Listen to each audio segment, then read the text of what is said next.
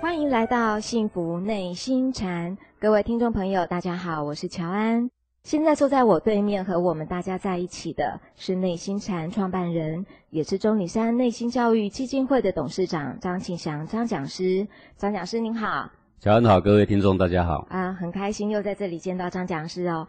在节目的一开始，我想先替一位听众朋友把他的问题念出来，然后请张讲师为他解惑一下，好吗？好的，呃，有一位听众朋友他写信来，他是这么问的哈、他说：“讲师您好，听您讲了宽两秒的四个练习的步骤以后呢，我在有情绪的时候就试着练，可是我却怎么都感觉不到能量的自由。诶，我感觉到内心的愤怒，却没有办法让它自由，似乎有一个力量把那团愤怒的气血紧紧的包住。我用手按着胸口，好像会松了一些，但是一瞬间又有个力量起来，不断用力的在推它。这样啊，我就忍不住骂出来了。等到我骂完，才觉得胸膛松开了一点，这才似乎能看到能量在里面流动了。所以我觉得气血涌动是有在影响我的心情，但真正被心情控制的，好像是气血上面的那个力量呢。请问讲师是不是这样的呢？那我们平时要怎么样来练习看清楚和放下那个力量呢？讲师，是的。那么这位朋友的问题啊，可见得他对内在情绪啊正在发生的时候的关照，嗯哼似乎呢有那么一点眉目了哈、嗯哼因为他似乎看到呢愤怒的时候的一个力量，是在这个气血里面在涌动着，然后推动着他，对不对？是那么他现在的问题就是说，嗯，他看不到这个里面的能量的自由的流动。嗯对我们说这个宽两秒四步骤嘛，第一个是觉知心情来了，诶，这个朋友呢，他嗯已经知道自己有觉知到心情来了，是然后呢，他用手呢去触碰他的内心啊，这也没有问题了。是然后呢，第三个是我们关照着内在能量的自由。对那他说他看不到能量的自由，是好，现在这问题是不是在这里啊？是啊，这个宽两秒的四步骤的最重点，也就是这个第三个步骤啊，你能不能从情绪里面解脱出来？就有关你能不能让气血真正的得到自由。是好，那这个需要解释一下什么是气血的自由。嗯这个现在胸口有一团的气血，这都是说很揪心啊呐、有没有？是就是感觉有一个像石头一样压在你胸口，对不对啊、嗯那么这个紧紧的气血是自由的状态。什么叫自由呢？就是你不去对它做任何的干涉。是，就让他揪吗？对，那你就说，那我不去干涉它，它就在那儿吗？对吧是？好，你也别抵抗它。嗯然后你就会说，哦，那我不抵抗，它还不是就在那儿吗？对的，没有错。你只要不去动它，不去抵抗它，不给它任何分别之见的时候，是它就算是有一个小小的力量压在你的胸口，一点都不会有妨碍的。你会在那个小小的力量还存在你胸口的时候，你就已经感到轻松跟解脱。那么现在的问题在哪呢？现在的问题是在于说，这一点点力量存在，有一个东西堵在你胸口，你感觉非常不舒服。你为什么会感觉不舒服？我告诉你真正的原因。是这个真正原因就是你对它有好恶的抵抗，就说我讨厌它，嗯，你想把它弄走的这个意念，是就是造成痛苦的泉源。那是不是我真的大声骂出来以后，他的气血就会弱一些呢？那个感觉这一般人都是这样，就是因为我发脾气之后的那个气血能量的转移的形态，那原本很紧的就变比较松，嗯然后呢，你就会觉得说骂人是很有 效的。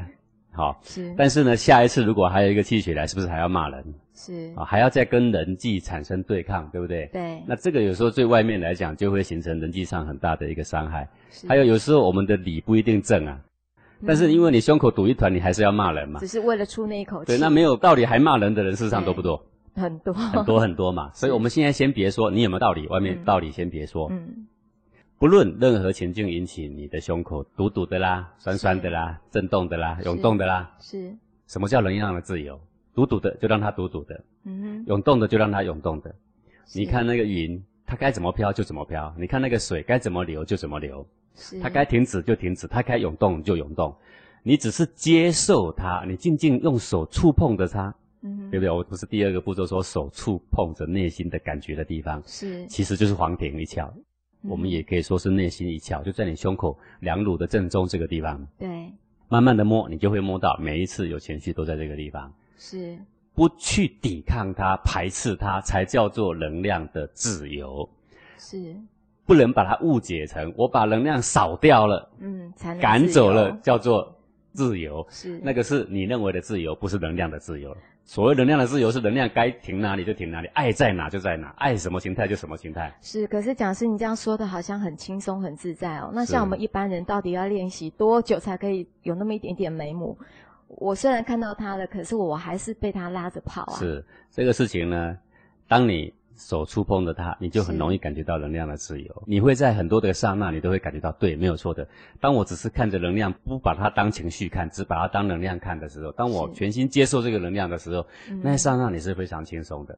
但是问题是这样，我们人的习性是非常顽固啊，嗯哼你一不注意就开始对它有分别，就开始借着气血来的时候啊，是推动你的好恶的爱恨情仇的情绪，是，然后你又会发现你跟原来的还是一样都没有变。嗯可是当你又在操作这个四步骤的时候，你会越来越熟练怎么把情绪看成真的只是能量，是你越来越能够体会在奔腾的情绪下越来越轻松。这个呢是一个练习题，是那多久呢？每一个人不一定，嗯但是要浅尝到它的味道呢，这个很简单。尤其是在禅修班的两天的课程的时候啊哼，是多半的同学在离营前，每一个人都尝到这个滋味的。是的，只是不表示说你回去的时候，你每一次碰到这个情境或这样的情绪呢，你都嗯能够怡然自得，是不表示这样。但是我们知道说，越来越练习，嗯哼，然后并且走在一条完全正确的道路上，这个是一个很重要的事情。那就跟投篮一样，跟你用左手写字一样 是要你练习，你只要练习，你就嗯会进步的。对，所以那个宽两秒就很重要了。嗯对的这样子的讲师的解答哈、不知道我们这位听众朋友呃是不是已经解答了您的迷惑了？那讲师您在上一集说到了，我们不能够将这个美德无限上纲，像忠啊、爱啊都是美德。是的，可是我们要依照亲亲而人民、人民爱物这样的次第来判断大小先后。是。那么所谓大小先后是什么？讲师您也用了两集的时间，从粗细为玄妙的案例中来为我们做讲解。所以这一集呢，是不是就可以进入到这个为理的案例中？是这个很多事情啊、因为是刚你提出来的时候，会有很多辩驳哦。是的，那么为什么会有很多辩论？就是公说公有理，婆说婆有理嘛。你认为是你有这个理，他认为他有那个理嘛。对，哦但是呢，两个在争端这个理的过程中啊，常常是这样啊。很多情况是我们只重表面，而忽略了它将产生的实质上的长远的影响啊。对，那比较有智慧的人，为什么我们称他有智慧？为什么那些哲学家我们说哦，他是一个大智大慧的人？因为他常常是跳过表面，是忽略表面，是但是呢，他一针见血就要讲那个实质啊。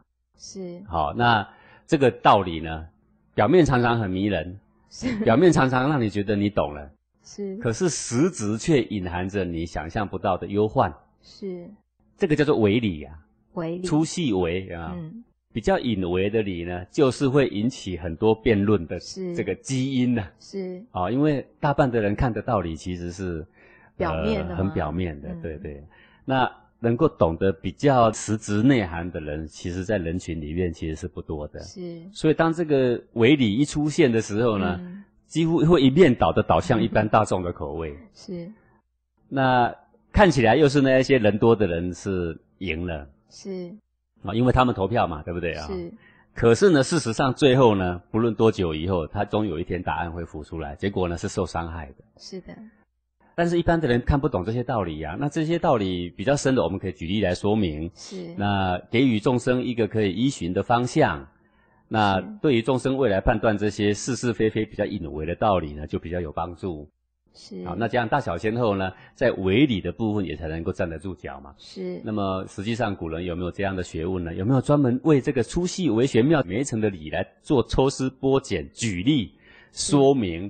有没有这种书呢？我相信是有这样的道理，古圣先贤都有留下来。我刚刚讲说，这个古圣先贤有没有专门为这些比较细微的道理来做是说明的、举有例的吗呢？那这个道理呢，就是春秋啦。哦，春秋春秋呢，就是孔夫子举这个呃战国时代四百多年发生过大大小小啊、在这个诸侯也好，在民间也好，在为政者也好，在一个读书人也好，发生过多少事情，啊、比较有意思而且比较隐微的，是那众生常常犯错的啊、看不清的，那么他就把它做案例。这个就是这个春秋里面呢举了好多好多的案例，都是为了这个来说明了啊、是，所以讲师那你今天也是要帮我们举春秋的案例嘛。对对，所以今天呢，我要讲这个为理之前，当然我们最后要讲到我们生活上的一些是比较隐微的道理啦，还有一些社会上的一些争端啦，比如对说死刑该不该废，要不要有核核电电厂啊 啊，到底要不要体罚小孩啦，像这些理啊，我们嗯后面都会说到。好那我们的现在呢，我们就按部就班，我先来举这个《春秋》里面的一个案例啊、好，麻烦讲来师跟各位说明。是。嗯那么《春秋》里面呢，有一段是这个，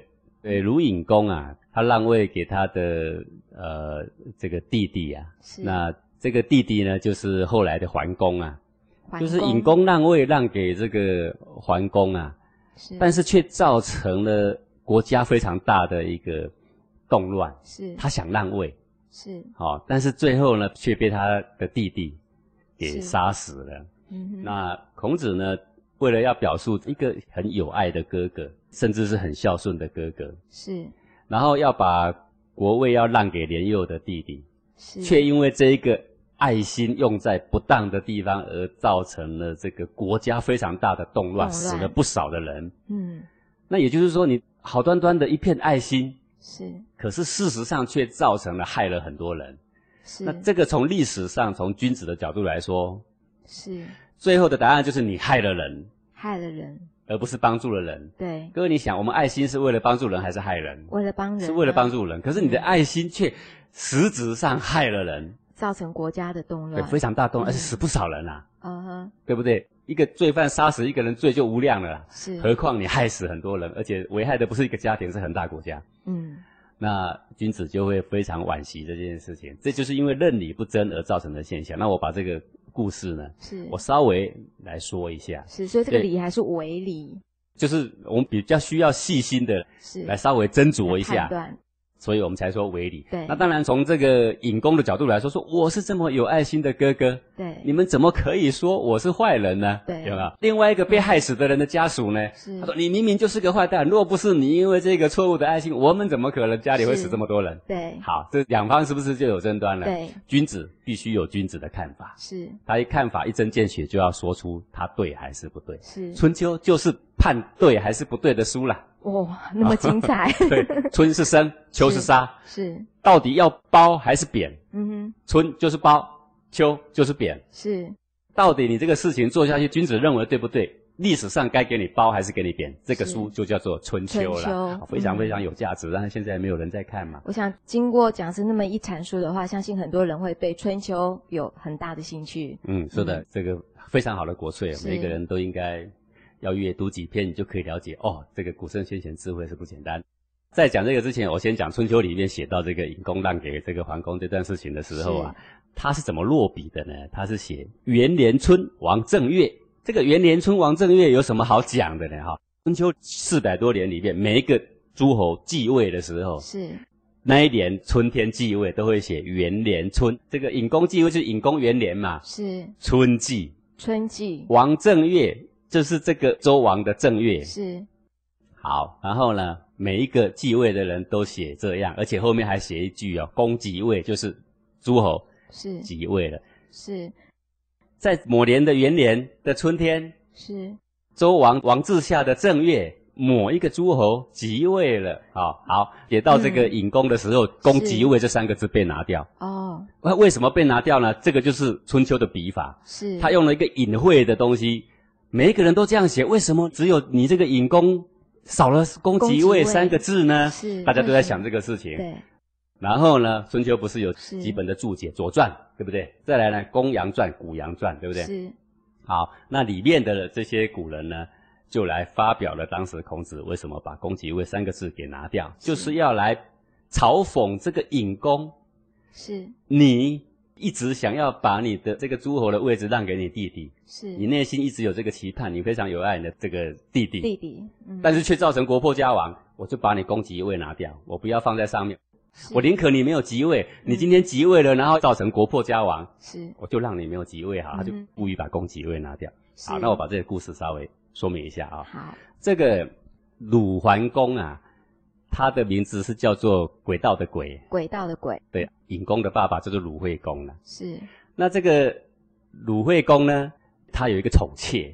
是好、那他的宠妾是宋国的一个公主啊，嗯所以他地位有点高，但是是因为他的正宫已经死了嘛。是那隐公的妈妈也是妾，是那后来的桓公的妈妈也是妾，可是是因为这个惠公比较宠这个桓公的妈妈，是，所以呢，本来已经立了这个世子了嘛。对，世子呢，就是要立这个隐公，他年纪比较大。是那这个鬼呢，刚出生的时候很小，可是他的妈妈很得宠啊，对，所以这个惠公还没有死之前，就把这个很小很小的小孩啊，嗯把他立为世子了。哼，是那立为世子的意思就是以后他死的时候啊，那么谁当诸侯呢？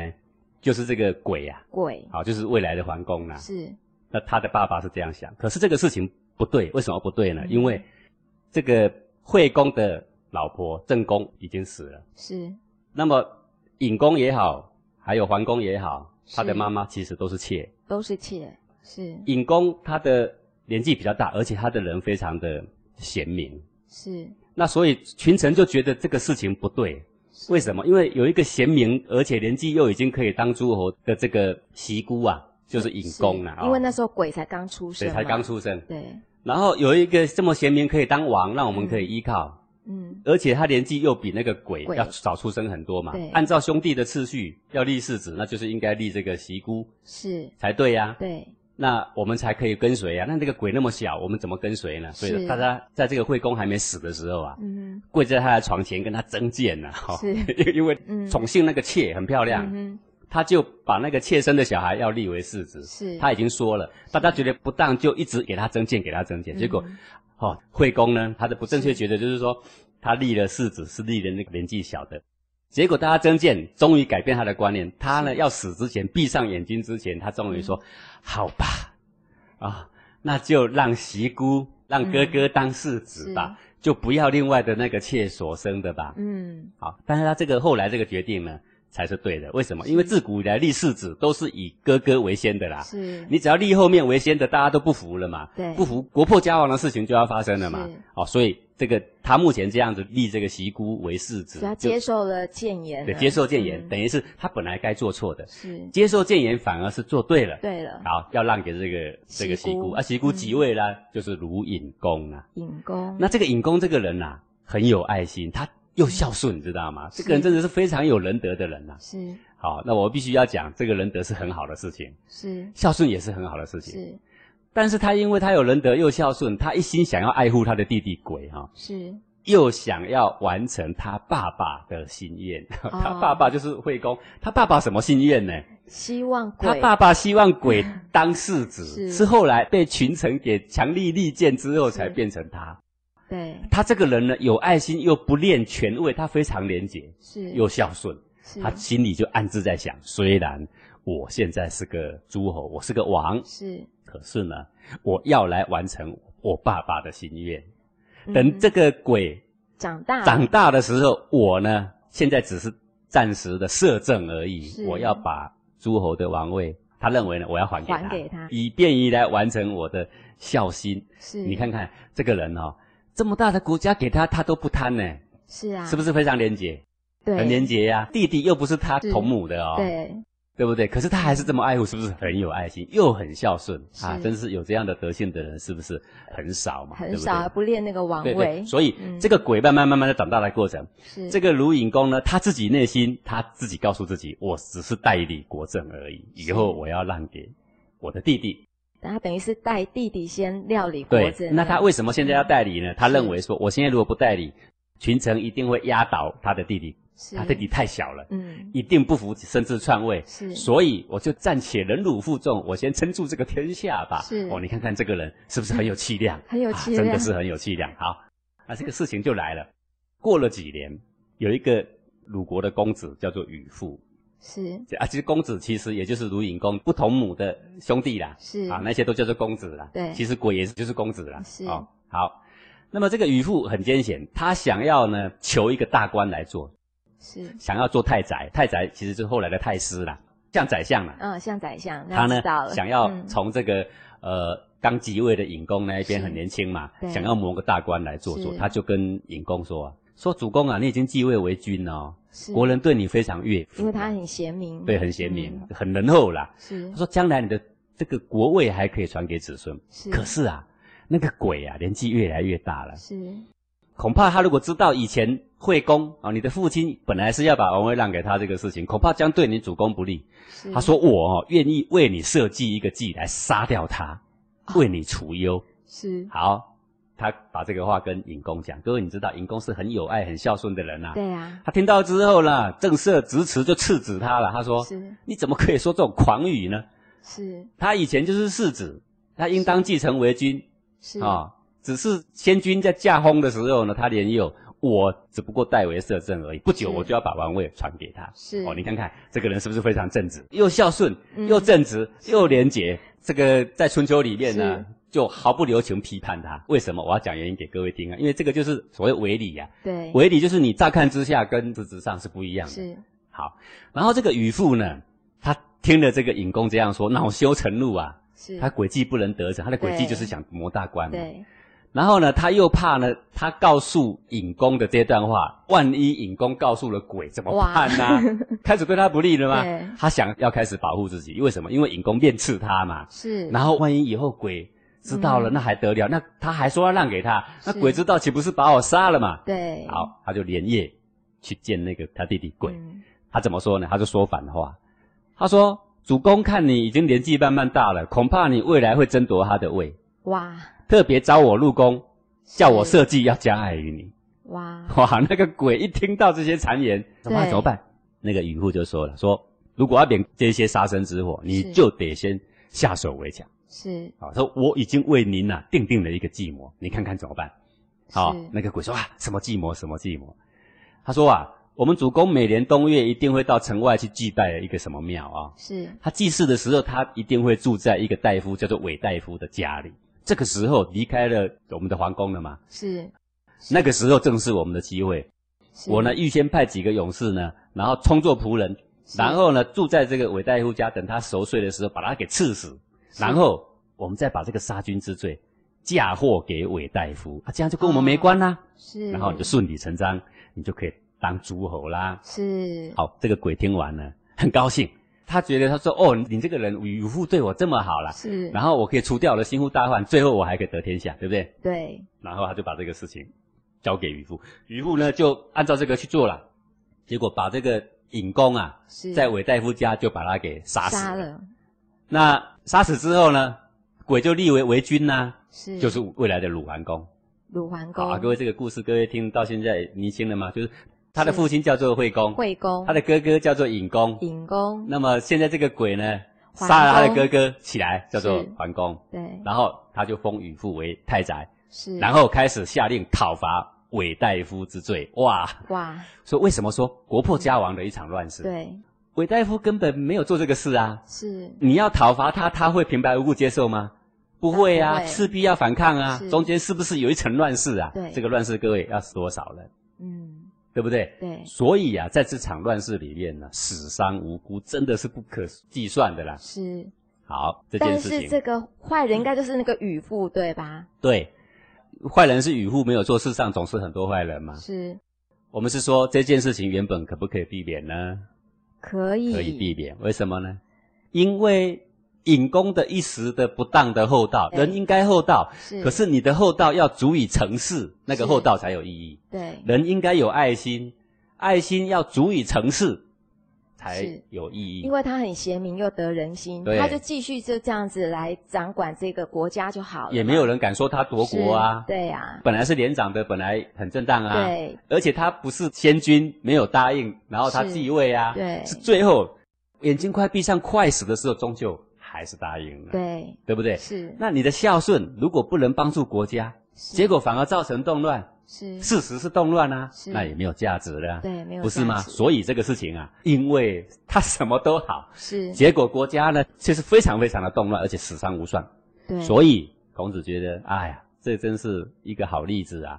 是未来的人如果对这些事理表面跟里子看不清楚的话，是不是还有很多乱事要发生啊？是的所以把公即位三个字拿掉，啊算你没有即位啦嗯啊、写在春秋里面，是用意在提醒后人注意，不是什么美好德性都可以无限上纲的啦。是对对啊、好，所以后来呢，在这个我们刚刚讲说注解《左传》的不是有三本吗？是，其中有一本《谷梁传》，作者他在这个《谷梁传》里面，他自问自答，他就说：“这个尹公让给桓公，这个礼正吗？”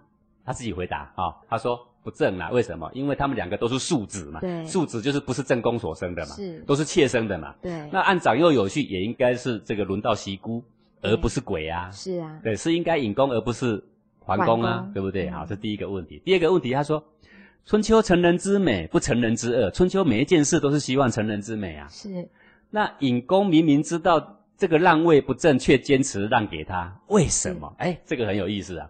其实他知道引公其实是爱他的弟弟啦，是，但是他故意这样提问，为什么？然后他自己自问自答，他说：“哦，我知道啦，尹公的心机就是希望造成桓公的万世的骂名。”哦， 然后呢，他又再问第三个问题，他说：“啊，他要成就桓公的万世骂名吗？为什么呢？”是啊，他又自问自答了，嗯他怎么答？他说：“因为尹公这么有爱心，要让给桓公，桓公恩将仇报回来杀他，所以桓公的万世骂名不就是已经成立了吗？”是那这个万世骂名成立谁造成的呢？尹公，公，对不对？对，好，那第四个问题，他说，那桓公杀了尹公，而尹公却要想要让位，那是这样子比较起来，尹公是非常善良的人啊呐、是那这么善良的人要让给他的弟弟，你说这个事情不正，为什么？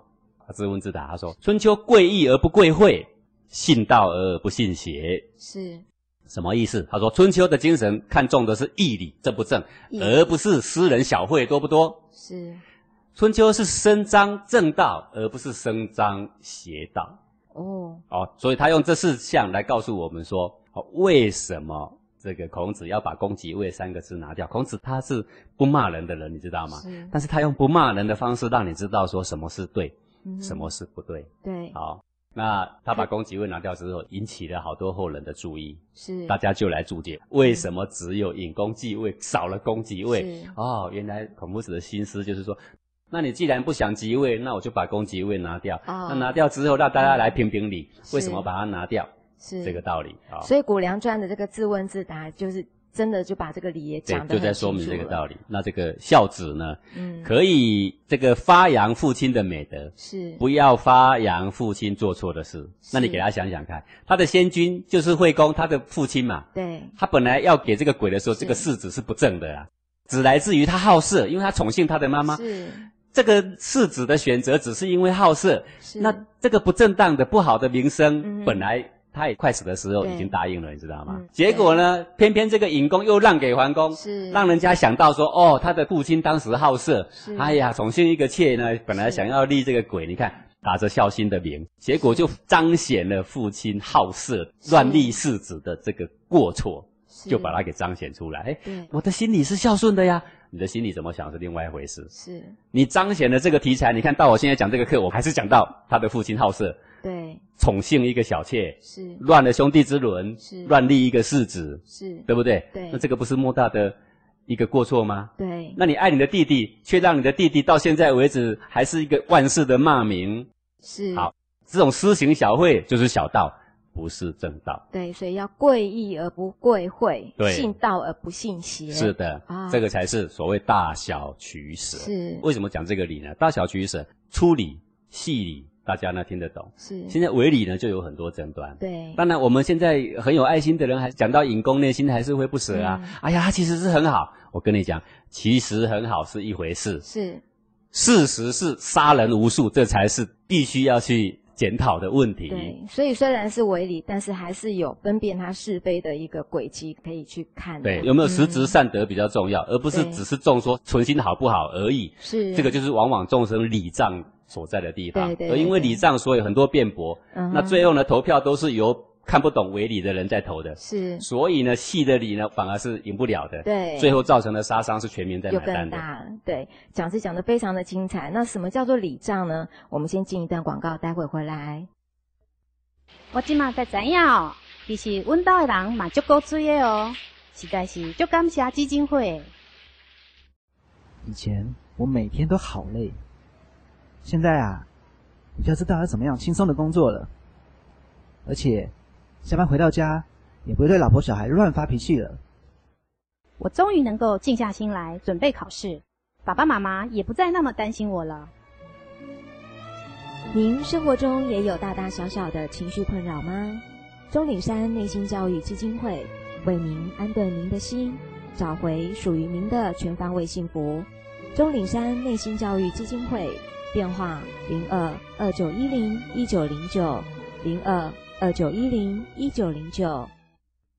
经济不景气，工作压力大，难道幸福企业只是传说？您的心声我们听到了，企业禅公益课程帮您调试压力，掌握沟通诀窍，提升工作服务品质，幸福企业不再是梦想。请拨零二二九一零一九零九零二二九一零一九零九。哎，小平，最近你真的变了耶！你想干嘛？又想找我帮你代班啊？ 哎呦，不是啦，我是说真的，我觉得你啊，最近做事好有精神，脸上总是挂着微笑，整个人好像年轻十岁哦。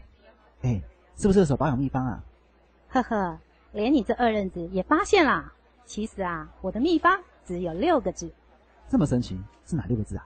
就是晚两秒，心自在呀。这可是连我们老祖宗都知道的秘方哦。现在啊，不管发生什么事，我还是能每天悠游自在，如鱼得水呢。晚两秒，心自在，张信祥先生最新著作，即日起隆重推出。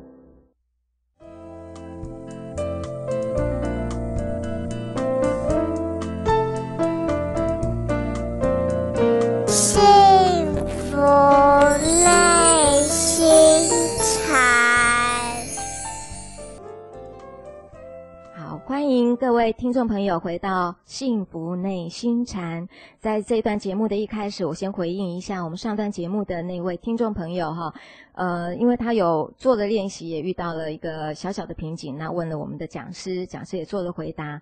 在这个地方呢，跟各位介绍一下密心课程。我们这个课程提供公务员终身学习的时数，可以认证二十三个小时。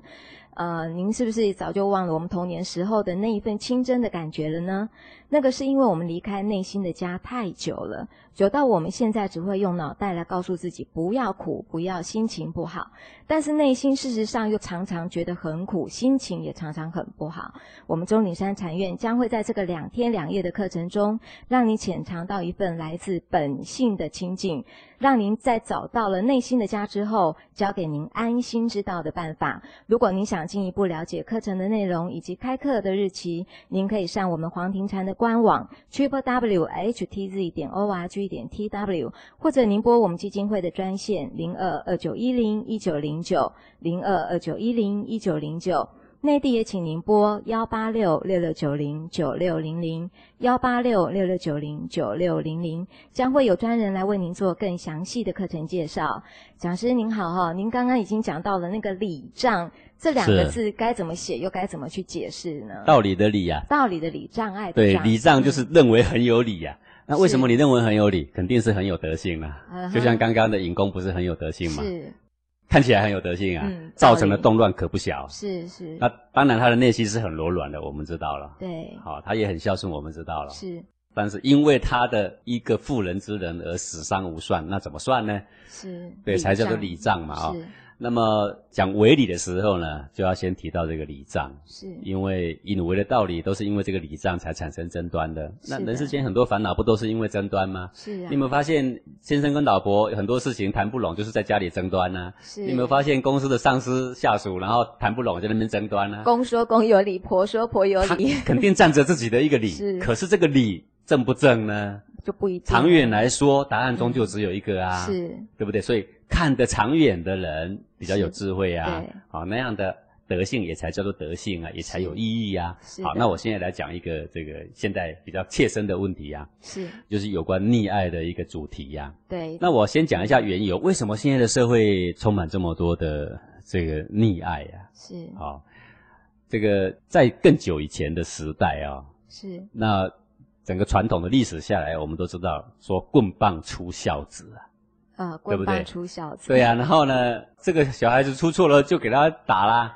是啊打了之后抽他几个棍子，以前的父母这个上古的时候打人也是很有节制的啦，嗯，拿那个竹子的叶子啊是，那细细的条啊，是，打它，然后让它皮会痛，可是呢我也是那样长大的对，啊、可是不会伤到骨头 啊。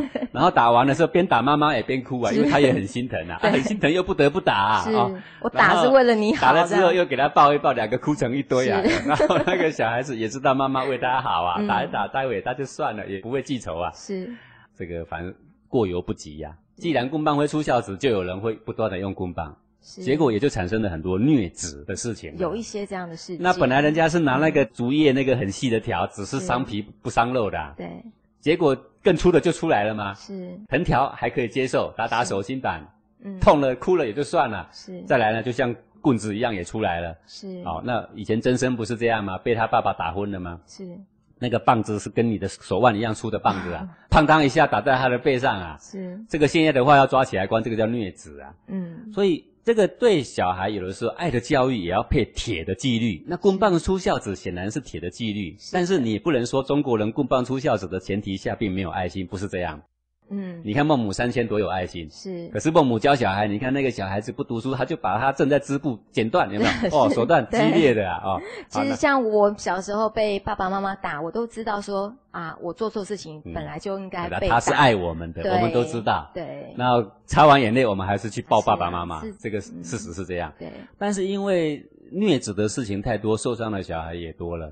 其实说多了呢，因为报章媒体的关系，因为会放大这他个新闻报道一件，大家都觉得不得了；两件，是如果有三件，哇，好像全世界的人都在虐子一就样嘛。不能嗯用棍棒了，对，然后那刚好又西风东渐，是欧美的人提倡爱的爱教的育，教育、对赞美的教育， 对，但是我们也忽略了欧美的爱的教育实行下来到底社会效果好不好，我们没有去检视这一些是，比如说它的犯罪率高不高，嗯比如说。爱的教育，我们现在学到说学校都不能体罚，连罚站都不行，连骂也不行，对不对是啊，这些爱的教育的观念都是从西方过来。是的，那么这个西方过来，问题是西方学校的霸凌的情况如何呢？是嗯非常严重的。很西方学严重校的小孩子犯罪的几率高不高呢？高的非常惊人的。是也就是说，他们所崇尚的这个教育，其实留下来的后遗症还不少。但是这一个部分，我们并没有去检视它，对只是看到了很多社会上偶尔会出现有虐子的事件，我们就觉得这个全部不对了，然后把西方的爱的教育全部移进来，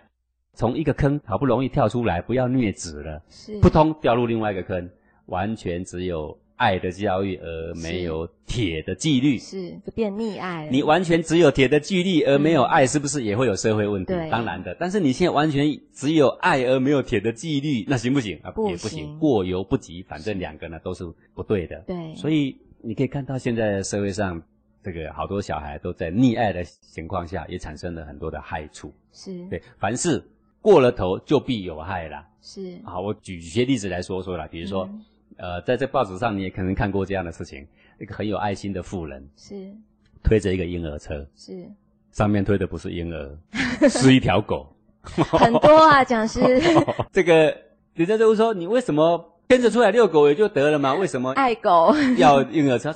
我说：“啊，我舍不得看它走路啦，是对哦，啊回去哪会流汗呐、嗯还会给我撒娇，哎呀，我不忍心呐、是好，用推的，你是知道吗？这个狗推来推去，推来推去，到哪里它都舍不得给它走，到哪里也都抱着。是这个狗几乎要残废了，你知道吗？会生病 啊，会生病了耶，它这个几乎走不动了耶。是好，那等这个狗生病了，走不动了，或产生很多的疾病了，那你到底这个爱是爱它还是害它？害他了，狗应不应该会运动啊？嗯要啊，要啊，嗯狗要蹦蹦跳跳的才健康啊是！怎么狗只会坐婴儿车，只能够抱在胸膛里呢？是这个长远来说，真是害了这一条狗，害得不浅啊！对，好，好，再举一个小时候各位听过的例子，是这个蛹啊，在蛹里面呢待了好久好久，终于造化快要成功了，然后它破蛹而出，它要当蝴蝶，对不对？是，他正在破蛹的时候，正在咬，在那边挣扎，对，然后呢，在旁边看的人看着于心不忍啊， 碰到一个超有爱心的人，你知道，说哎呀，我帮他一把吧，怎么帮啊？哎，就拿个剪刀把蛹剪 开嘛，他就不用挣扎了嘛。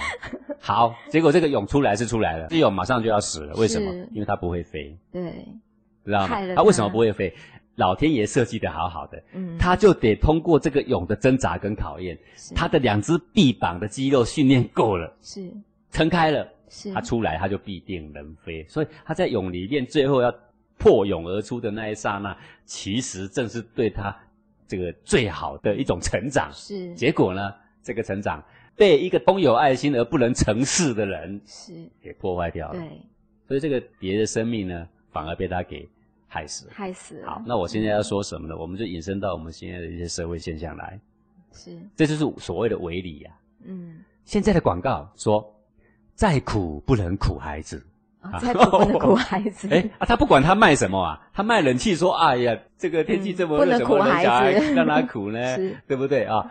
不论卖什么，他都要讲这一句话：嗯再苦不能苦孩子。是好，啦，结果现在的家长，这个电视机的广告这样子放送，是家长也有听到，小孩也有也有听到，听到，小孩心里就在想：那他给我吃苦的话，那他就是不爱我了。是那家长也会想啊，这我小孩子也听到，然后家长也可能也被这个错误观念也给教育啊，是啊再苦不能苦孩子啊。是那小孩讲，你好好念书，练好就行了，其他你什么都别做。是，好，现在小孩就是这样哦，对啊，知道吗？这个好几个小学生凑在学校，然后呢就拿了一堆的这个番茄啊， 要到底要不要削皮啊？搞不清楚啊、 就是你把书读好，你什么都别做。所以现在小孩呢，不用这个洗碗，嗯不用不洗用碗擦桌子不用擦桌子，对不对？以前的小孩对小学的时候已经会帮妈煮饭了是，都没有问题啦。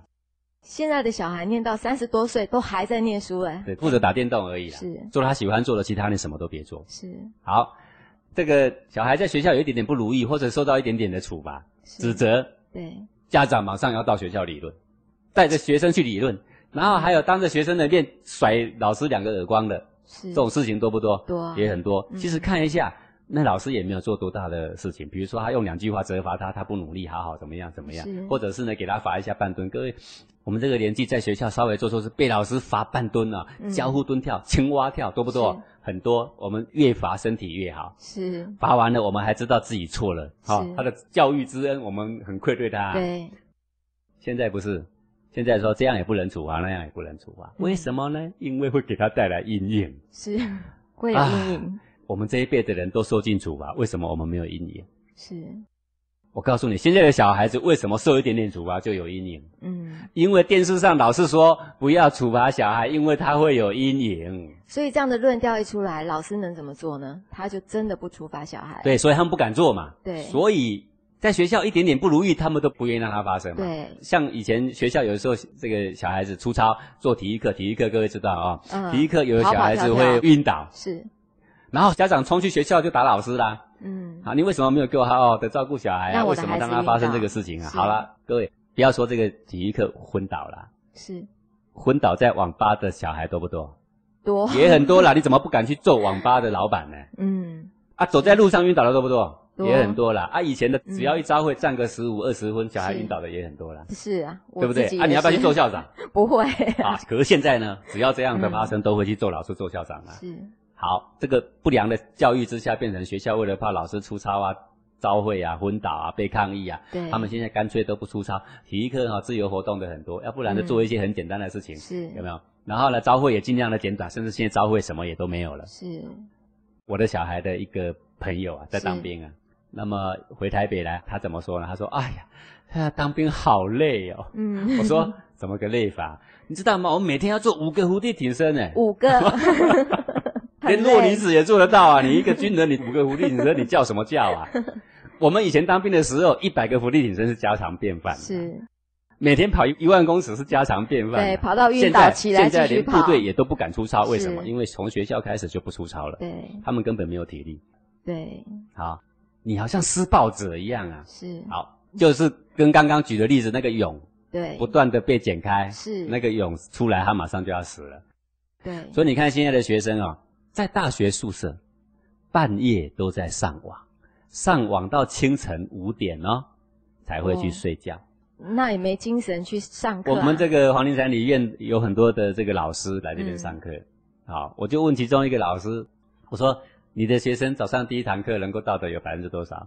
他笑了一下，他说十分之一就不错啦。十分之一，啊，如果一般有假设有三十个学生，就三四个到而已、对啊十分之一就不错。然后呢，快快结束了，姗姗来迟啊是啊为什么？因为半夜都在上网啊。是好，然后为了这个事情，这个就有很知名的学校啊，是就跳出来说，那我们要限制我们的网络，我们只开放到晚上十二点。是我们就把网络关掉。为了就学生好啊为了学生好，为了你的对课业好，因为你来上大学，你就是为了学业嘛。对结果呢，要实施实施一天，学校闹暴动啊，被学生抗议吗？不抗议，给你围起来，全部给你敲锅子打盆的，在那嗯边抗议。反正你们就是恐怖，你们这是妨碍我们的自由。是然后呢，他搬出更堂皇的理由，他说：“其实我们晚上都在做作业，哦你，相信吗？我不相信。哦偶尔啦，对啊，其实你白天有做，你干嘛用晚上呢？是不用测验，嗯对不对？”他说：“我的由自由，我们上网，我们要搜寻什么资料，因为这样我们功课才会进步。是啊，会进步的人他也不会这样啦。嗯好，结果呢，学校没办法，对继续再开放，继续让这群大学生不断的烂下去。嗯那么等这些学生出了校园之后呢，嗯当草莓族，是出去没有办法面对压力，不用骂一句，根本就是工作上的一点困难阻碍，是三天他就走人了。是现在老板都知道，请到年轻人很头痛，很头痛。是好、为什么？因为根本待不住，他们不晓得他们要什么。是他要薪水多，又要轻松离家，又要近，然后对又要上班的时候能够跟女朋友 用 Skype，是好、网络上不断的聊天。是要不然他就是没有自由。然后呢，公司找不到合适的理由，就赖在家里，赖在家里当啃老族啊，对足不出户就在那边打电动啊。是父母拿他一点办法没办法呀，嗯到公司就眼高手低呀、他也不愿意从基层做起呀、是他觉得我读到了大学，为什么我要去做二十二 k 的啊？为什么我要去领两万二啊？讲是你讲的是现在的状况，是，对对，OK。我哦们现在说唯理是什么？唯理就是你只看到表面，对，你没有看到长远的影响是。我现在就把长远的影响已经发生是现况，我讲给各位听听。是现在的小孩坐公车不懂得让座对啊，小学生跟老翁六七十岁大打出手，嗯老翁说：“这个位置不爱坐老先生坐的 嘛，你也应该要知道嘛。是”这个小孩子不理他，老翁嗯火大了，两个打起 来了啊、一个是十六岁小孩，他妈妈每天都开车载他去上学，是然后呢，他妈妈跟他说：“你把作业写完啊、是然后你自己坐公交车出去。”嗯，为什么？因为他因为他妈妈今天嗯有事情不能开车载他出去，是他先指责他说：“你功课没写完。”是你写完自己坐公交车去。是结果他妈妈出门的时候，警察通知他回来了。为什么怎么呢？了因为他已经从十六楼跳下来，已经死亡了。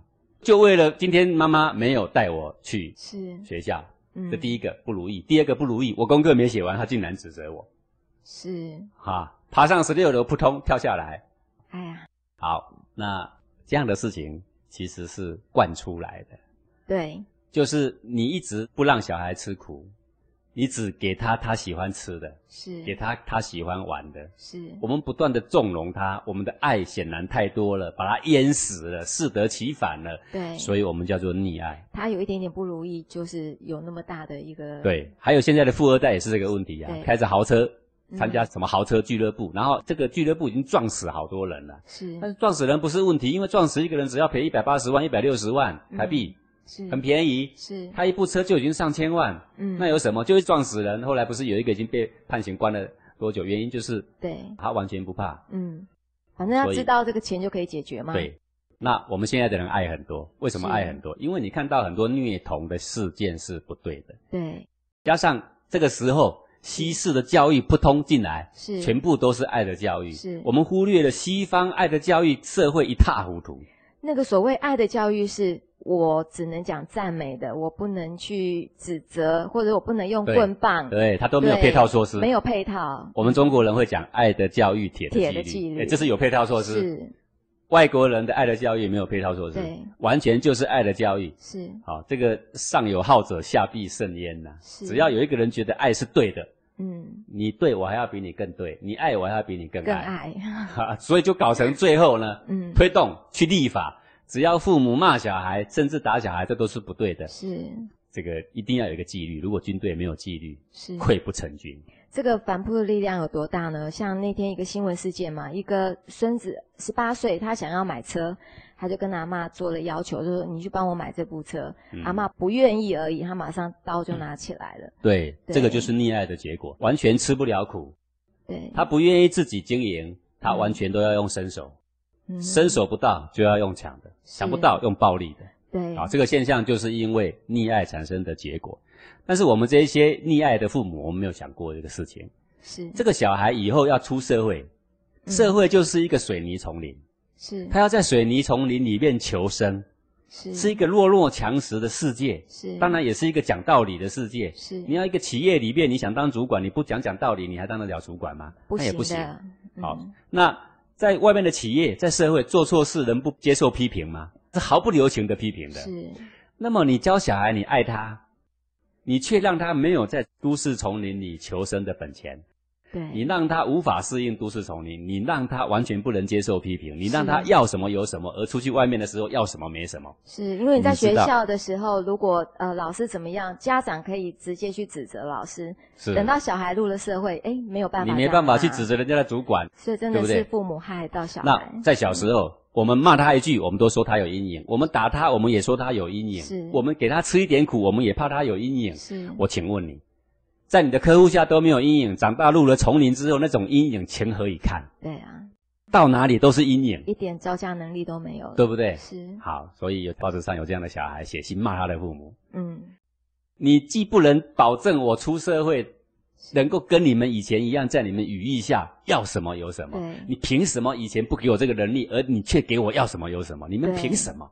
对，哎，他一个挫败的小孩竟然写信回过头骂他的父母，有没有道理？嗯很有道理呀、啊！好，所以有一次啊，是这个郑言在他的《近思语》出版二十周年的时候，有记者去采访他，啊，是刚好那几天呢有这个虐童的事件发生，因为郑言是一个很有爱心的人嘛，对，记者就问郑言说：“你对这个虐童事件的看法？”哎，是你看郑言怎么说？是他说：“虐童事件偶尔发生只是个案，只是个案，更多的问题你们没有看到。什么问嗯题？是孩子被过度宠爱变成是非不分的问题，才是是大问题。对，郑哎言说的这个话有没有对道理啊？有道理，很有道理。哦，所以他呼吁父母说，要疼孩子，不能宠孩子，这样能对不对宠呀、孩子对啊，这讲得是很真对对的，很对的。呃嗯而现在西式教育也其实是一个偏颇的、错误的教育了，是不断强调爱，只能爱，其他什么都不能有。所有的抵制他的、教训他的、处罚他的，通通会有阴影。是我告诉你，你不让他先能够适应阴影，你以后出去怎么适应社会的阴影？所以啊，小孩需要教育，我觉得我们当父母的更需要被教育。对，嗯这个比较老一辈呢，就曾经看过这么样一个事实啊，是一个被溺爱的小孩啊，要是什么有什么，要什么有什么，嗯结果就无法无天了、无法无天之后呢，出去外面呢就强奸女孩，强奸女孩能够赔钱了事的就赔钱，因为她很有钱嘛。是然后家长不断的呵护她，终于有一天犯了杀人罪，呵护不了她了。是小孩子被抓了，然后判了死刑。判了死刑要处死前问他有什么愿望，他说他希望见他妈妈最后一面。嗯见他妈妈最后一面的时候，他妈妈问他说：“你还有什么话要说是？”他说：“我感谢你以前这么样的照顾我，我想再吸吮一下你的乳头。”他妈妈以为他想要回味一下幼儿嗯吸吮乳头的，当他还是小孩，是，他就这个衣服解开，就让他像小孩一样吸吮乳头。是结果这个小孩一口就把他的乳头咬掉了，咬掉，对，咬掉之后惨叫一声嘛，对不对？嗯他就骂他的妈妈了。是如果不是你这样不断的给我溺爱，我怎么会今天到被处理死刑这样的地步？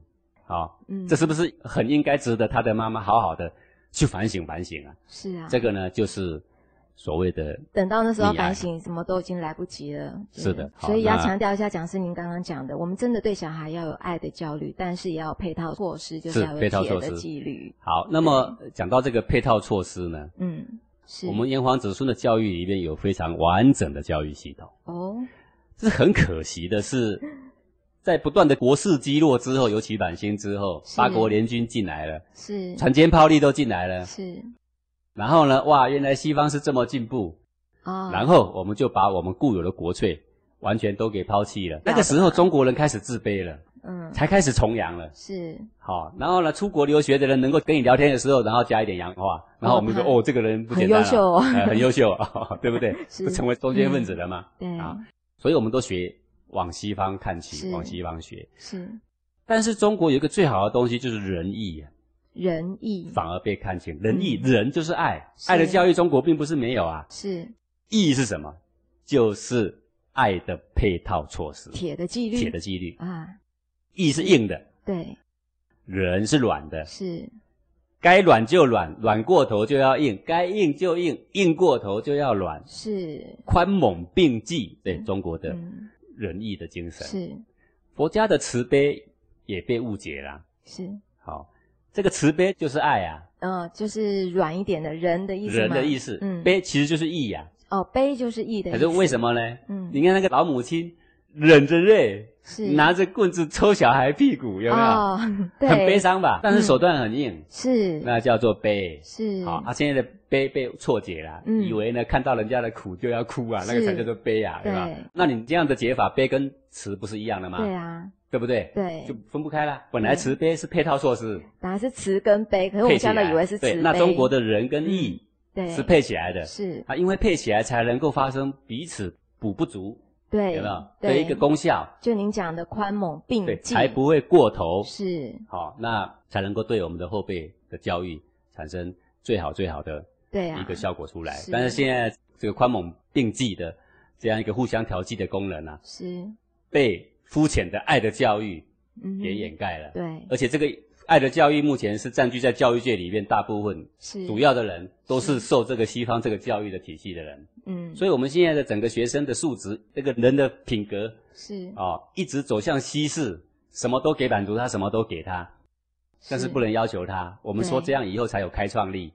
嗯实际上，你不能够接受社会的任何批判，不能够接受任何质疑，也无法吃任何的苦，是完全误解了这个教育的意义。对啊呀那么，在下一次的时间呢，我再来举例，把中国的仁义是什么，嗯他们如何的平衡。是我们先把这一套完整的中国的教育方式，对我们先说明清楚。是而后呢，再跟现在的教育来做一个评比的话，各位就能够了解，现在的教育虽好，是但是呢，没有一个平衡的措施，没有一个配套措施，对那就产生了教育的一个非常大的一个弊端，对跟造成现在我们下一辈年轻人的沉沦。是其实这一代的沉沦是我们的责任，对我们这些都是因为为大小先后看不清，对事情表面跟它的实质是分不清，对的实质没看到，老是只看到表面，是跟尹公一样，不断的去彰显他的德性、他的爱心、他的孝顺、他的友爱，是无限上纲的结果无限上纲，嗯害死一堆人。对现在的教育学者，你有没有发现一件事？一直提教改、教改、教改，搞到是现在到底有没有比我们年轻好？没有啊完全没有。对现在的社会繁荣是我们那一代被屁股打得快开花的人，是在当时的联考体制下对所造就出来的这一批人才造就出来的社会。对对而以后的社会想都不敢想，看都不敢看，为什么对？就是啃老族、草莓族是现在所要形成的社会对啊，所以事情不能不看得远，看远叫做有远见，叫做有智慧的人，是这是属于为理的范围。下次呢，我再来讲宽猛并济，仁义到底怎么宽猛并济，怎么个配套措施？现在家长真的很很苦苦，你不知道怎么嗯教育小孩啊。是好，让我们家长有所依循。对，讲师，你今天讲的这个主题啊，真的是我们现代父母要学的功课哦。那么，我们也欢迎下个礼拜讲师来为我们讲这一段。那谢谢各位听众朋友的收听哦，我们下周空中见喽，拜拜。我即马才知影哦，其实阮兜的人嘛足够水的哦，实在是足感谢基金会的。以前我每天都好累，现在啊，比较知道要怎么样轻松的工作了，而且下班回到家也不会对老婆小孩乱发脾气了。我终于能够静下心来准备考试，爸爸妈妈也不再那么担心我了。您生活中也有大大小小的情绪困扰吗？钟岭山内心教育基金会为您安顿您的心，找回属于您的全方位幸福。钟岭山内心教育基金会电话零二二九一零一九零九零二二九一零一九零九。经济不景气，工作压力大，难道幸福期也只是传说？您的心声我们听到了，企业禅公益课程帮您调试压力，掌握沟通诀窍，提升工作服务品质，幸福企业不再是梦想。请拨零二二九一零一九零九零二二九一零一九零九。哎，小平，最近你真的变了耶！你想干嘛？又想找我帮你代班啊？哎呦，不是啦，我是说真的，我觉得你啊，最近做事好有精神，脸上总是挂着微笑，整个人好像年轻十岁哦。哎，是不是有什么保养秘方啊？呵呵，连你这二愣子也发现啦。其实啊，我的秘方只有六个字，这么神奇，是哪六个字啊？就是晚两秒，心自在呀。这可是连我们老祖宗都知道的秘方哦。现在啊，不管发生什么事，我还是能每天悠游自在，如鱼得水呢。晚两秒，亲自在张信祥先生最新著作即日起隆重推出。